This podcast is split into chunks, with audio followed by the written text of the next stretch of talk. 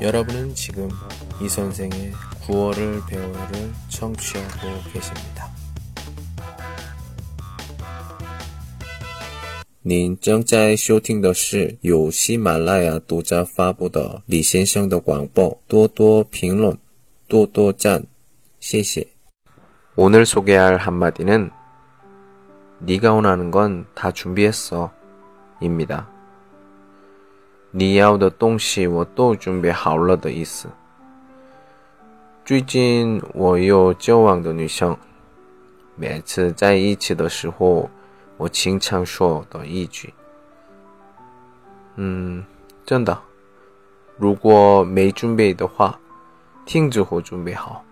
虽然质量不太好，但是肯定他知道那个准备里面的我的爱情。” 好，천천히 따라 하세요。 네가 원하는 건 다 준비했어. 네가 원하는 건 다 준비했어. 好, 오늘은 여기까지. 안녕.